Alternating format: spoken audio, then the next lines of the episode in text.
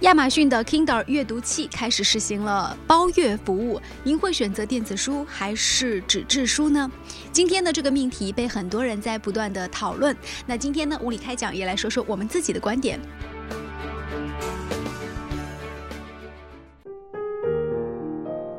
大家好，我是主持人李杰。首先，我要表达一下我的观点，是我个人觉得 Kindle 做这样的一件事情，感觉有一点为时已晚。为什么呢？我们来综合分析一下。首先，我们来看一下这则新闻。那么，Kindle 阅读器它当时推出的说的这段话是这样的：他说，四万多部中文小说，还有呢就是三千五百多部英文小说，可以供用户随时任意的下载。那每个月的包月费用是多少钱呢？哎，人民币十二块钱。同时呢，Kindle 还推出了一个试用期，也就是说，在这个七天的试用期当中呢，每天您只需要付出一毛钱，就可以来免费阅读这么多万本书。实际上，四万本书和这个三千五百本英文书加在一起呢，确实是有一个图书馆的架势了。但是呢，亚马逊是不是做的有一点小气呢？因为相对于它的那个更为广泛的这个图书库来说，它所提供出来的四万本其实并不是它全部的书。我们知道，亚马逊本身的这个书库藏书量远远大于四万本。另外，我们来说一下这个价格。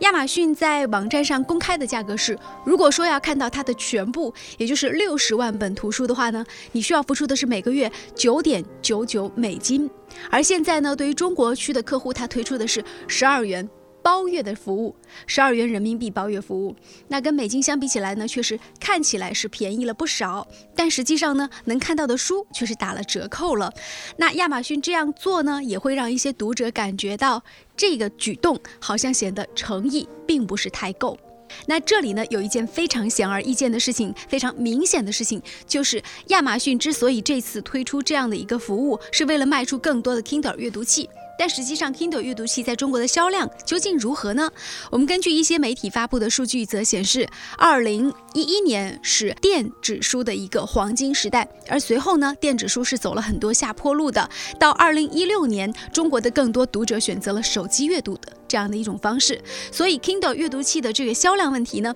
也是他们之所以会开放这样一个渠道的一种方式。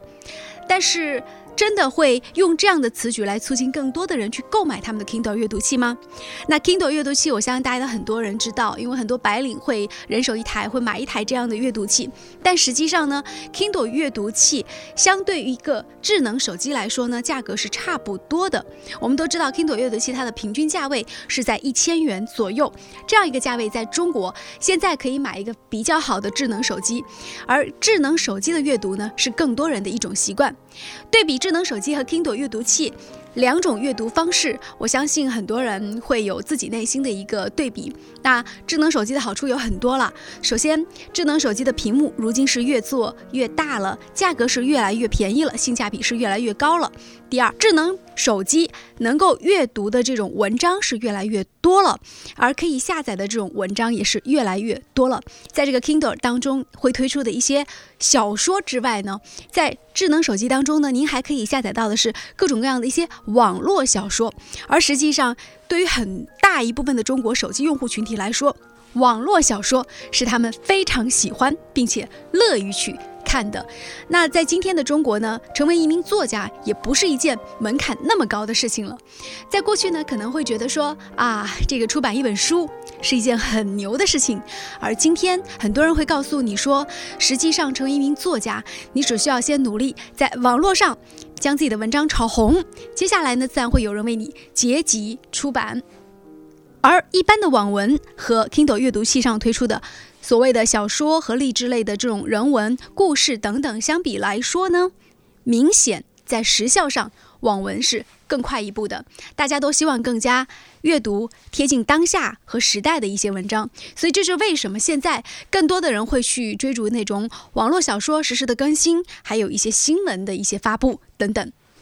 接下来呢，我要说一说为什么 Kindle 阅读器可能我自己个人并不太看好它的这个开放，因为。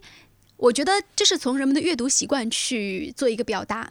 在我自己成长的这个年代当中，大家都知道，像我们这个七零后、八零后，可能更多的呢会去阅读更多的这种小说。那小说呢，呃，一看长篇就非常多。我记得在我自己小的时候，中学时代，我阅读过的最长的一部小说呢是《乱世佳人》，足足读了一个暑假，就天天读那一本书。但是现在还有多少人能够静下心来去读《乱世佳人》，读雨果的《悲惨世界》，或者哪怕是豁达的？穆斯林的葬礼这样的小说呢，大家更愿意去追逐，但是并不愿意去读那些已有固定结局的小说。这就是为什么在今天，当我们无数次的呼唤大家去阅读经典的时候，但是却有那么多人去追逐网文的一个原因。所以，我们进入了一个阅读短平快的时代。那在这样一个时代当中呢？Kindle 阅读器所主打的这种连载的小说，然后长篇的小说，已出版的小说，甚至是所有人都喜闻乐见的一些经典小说，就显得好像大家也觉得没有那么有吸引力了。最后呢，我想说一句，可能很多人选择这个 Kindle 阅读器，是因为大家觉得 Kindle 阅读器它最早推出的一个概念就是不伤眼。实际上，我自己有试用过 Kindle 阅读器，它确实呢有这种不伤眼的功能，但是实际上。在这个阅读小说的这个过程当中，它还是存在一些，就是我个人觉得在阅读习惯上会带给我自己一些困扰，比如说电池电量的这个充电的问题，比如说我如何快速的找到我想要阅读的那一页的问题。当然，现在有一些技术上的解决，但是对于一些像我这样的就是阅读 Kindle 这种阅读器不多的人来说，确实还存在一些技术上的问题。还有就是，当我拿到一本。Kindle 阅读器的时候，我觉得我有选择综合征。为什么呢？如果我在书店里买回来一本书，我可能今天晚上的选择就是这本书。但是当我拿到一个电子书的书海的世界当中去，当我面对这么多的标题、这么多的选择的时候，实际上我觉得会很困惑。最后的最后，我特别想为纸质书来说两句。实际上，其实我从小到大还是一个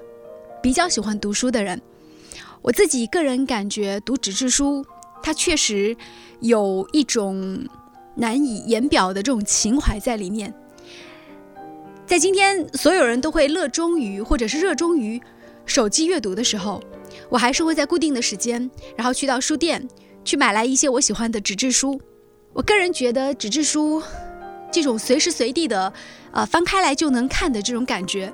还有它扑面而来的书香。包括纸质书带给我的这种手感的温度等等，都是让人会非常喜欢的。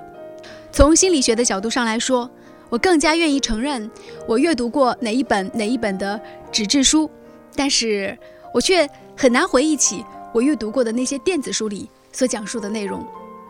说句老实话，在这里我还是要感谢亚马逊，感谢 Kindle 这次能够为中国读者开放。十二元看一个月的这种包月的阅读形式，让大家能够阅读这四万多本图书。这一次，他也终于看到了在中国市场当中的这个商机，对于他的全球战略来说有多么的重要。当世界关注中国的时候，那我相信咱们中国就应该会更好。当然了，在这个时代当中，其实还是内容为王，只要。在亚马逊推出的电子书当中，能够不断的推陈出新，不断的出现消费者喜欢的书籍、热爱的书籍、更新率高的书籍，那么，相信有更多的消费者会去选择它，因为这本来就是一个 colorful 的时代。就到这里，拜拜。